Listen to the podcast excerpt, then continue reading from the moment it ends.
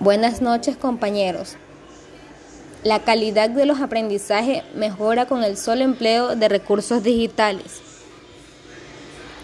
El sistema educativo actual considera de gran importancia la implementación de los recursos didácticos digitales dentro del aula como herramienta de apoyo del docente, ya que los mismos facilitan las condiciones necesarias para que el alumno pueda llevar a cabo las actividades programadas con el máximo provecho, por lo que están íntimamente ligados a la actividad y rol activo de parte del alumno.